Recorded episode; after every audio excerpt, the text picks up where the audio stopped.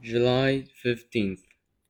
I got into an argument with my neighbor, which was perfectly normal, but what wasn't normal was how arrogant he was. It wasn't just a matter of right or wrong, but a reflection of principle which he so obviously lacked.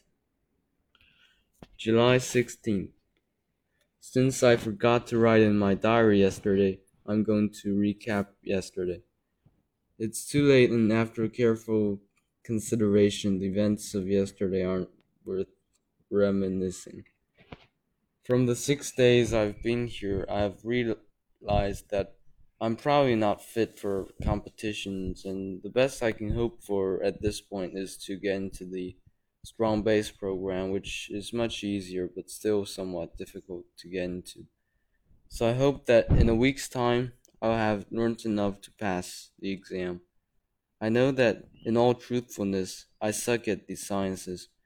However, I have been able to breeze through middle school due to a combination of work and luck, with the better, with the latter being in the prominent position.